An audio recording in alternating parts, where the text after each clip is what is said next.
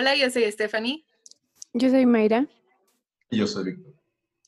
Y el día de hoy estamos de vuelta aquí en punto y coma.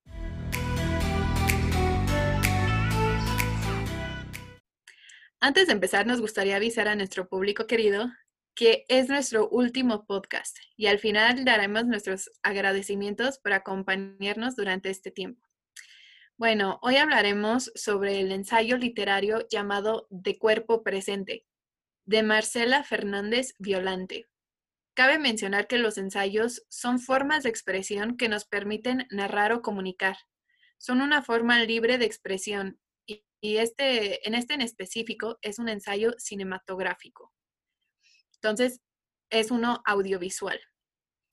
El ensayo audiovisual es un tipo de exploración cinematográfica que se encuentra en una línea frágil entre el documento, la, ficción, el cine experimental y el videoarte. Retoma intenciones de cada uno de estos géneros, pero por sus características no es una historia ficcionada, no es el reflejo o el registro fidedigno de la realidad, aunque sí se basa en ella no es una abstracción, aunque tenga elementos de experimentación. Tiene una estrecha relación con el ensayo literario. Sus géneros son más cercanos, es, bueno, es el documental, y está pensado desde la subjetividad, por lo tanto, es indispensable la voz. Se expresa desde la particularidad del sujeto. Hay una necesidad de volver a sí mismo, la reflexividad, y por último, es un modo de crear conocimiento, de generar pensamiento a través de lo que se dice en las imágenes.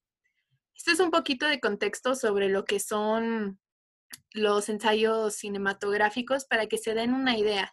Y bueno, los invitamos a que puedan ustedes investigar más sobre esto para que abran sus horizontes. Y a continuación, Mayra les hablará un poquito más acerca de la autora. Bueno, la autora de este ensayo audiovisual es Marcela Fernández Violante. Ella estudió literatura dramática en la UNAM y su primer trabajo profesional fue el corto de Frida Kahlo, que salió en 1972. En, 1800, digo, en 1982 dedicó un corto documental a la pionera del cine nacional, que es Matilde Landeta. Se inició en el largometraje de ficción con dos producciones de corte histórico, la primera fue De todos modos te llamas Juan en 1974 y Cananeo en 1976. Ambos fueron premiados dentro y fuera de México. En 1979 realizó Misterios, a la que le siguen En el País de los Pies Ligeros y Nocturno Amor que te vas, en 1987. En 1998 recibió un reconocimiento especial por sus 25 años de labor académica en la UNAM también es investigadora crítica y conferencista.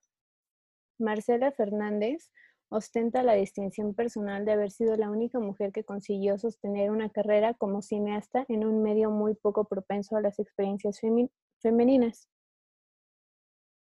Las temáticas que aborda en este ensayo principalmente es el machismo, la violencia y la sumisión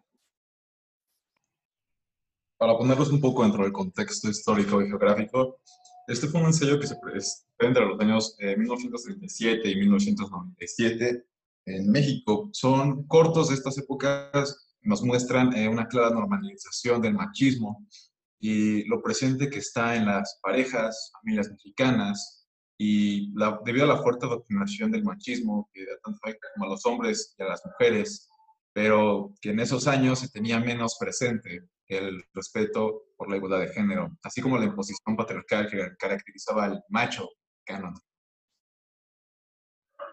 Entrando un poco más a los precedentes que fue de este ensayo, De Cuerpo Presente es una antología de cine mexicano que se integra como episodio de la cinta colectiva Enredando Sombras. El ensayo consiste en una, en una compilación de varias películas mexicanas antiguas en las que se muestra mediante una narrativa en las que se presenta primero la violencia a la mujer, la normalización de este tipo de actitudes en la vida común del mexicano, así como la figura maternal y la influencia que proyecta por el machismo, finalizando con un reencuentro entre las parejas que estuvieron discutiendo y agrediéndose entre sí, mostrando que la violencia hacia la mujer no era algo relevante o de fondo, simplemente una característica de la familia mexicana promedio. Y bueno, mi valoración personal de este ensayo fue que me dio un poco de coraje al momento en el que lo estaba viendo, pues el machismo se ve reflejado en todo su esplendor y cómo lo normalizaron, ¿no? Que incluso hoy en día sigue bastante normalizados estos comentarios o actitudes sexistas, pero al verlo tan explícitamente te deja como esa sensación de que tienes que hacer algo más radical para que esto cambie. Sí, a mí me parecía un ensayo muy real en donde el mismo, o sea, nos muestra cómo el mismo cine mexicano ha mostrado y ha implementado desde hace muchísimos años lo que es este tema por el que hoy en día estamos luchando para que termine y acabe. Me pareció muy interesante esa parte en la que nos quejamos por lo que estamos viviendo, pero cuando te das cuenta es algo que se ha venido promoviendo prácticamente desde los años 30 o desde antes, o sea, desde hace muchísimo tiempo. Es algo que viene arraigado en nuestra historia, lamentablemente. De hecho, a mí me encantó el ensayo. Me pareció muy impactante, muy dinámico, muy fluido. Fue muy contundente en lo que quería presentar. Este, lo presenta con muchísima claridad y siento que fue un excelente ensayo. 10 de 10, 100% recomendado pero igual, la temática que toman y es algo en lo que nos encontramos muy presente el día a día. De hecho, incluso la intenta minimizar con los llamados micromachismos, pero machismo es machismo.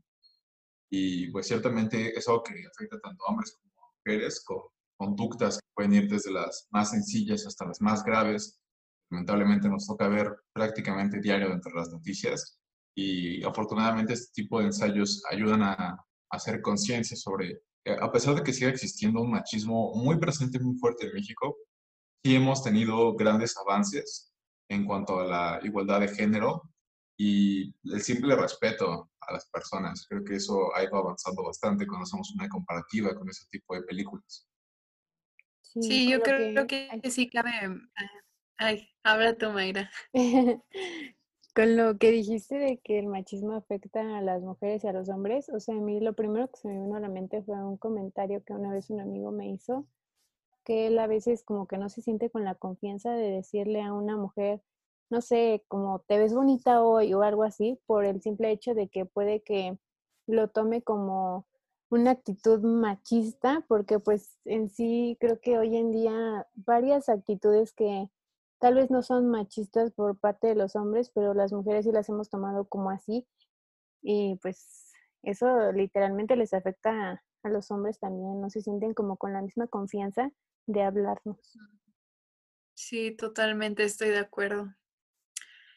Y bueno, eso sería el término por, por hablar de ese ensayo literario, pero ahora queremos agradecer a todo nuestro público porque como mencionamos al principio, este fue nuestro último podcast. Entonces, estamos completamente agradecidos de que nos hayan acompañado a lo largo de este tiempo, de que hayan visto nuestro progreso después de cada podcast que hemos subido a esta plataforma y espero que se hayan llevado algo de nosotros con ustedes y hayan podido aprender o se hayan llevado alguna recomendación buena de aquí.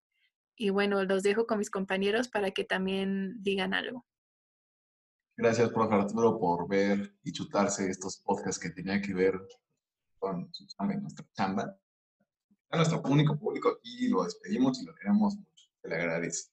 También se agradecen los libros y películas que nos dejó ver porque yo nunca las hubiera visto, pero la verdad son interesantes y te abren como más el panorama de del talento que tiene México, ¿no? Porque todo lo, de todo lo que hablamos en estos podcasts es de temas contemporáneos, de autores contemporáneos. La verdad es muy interesante. Sí, 100% mexicanos.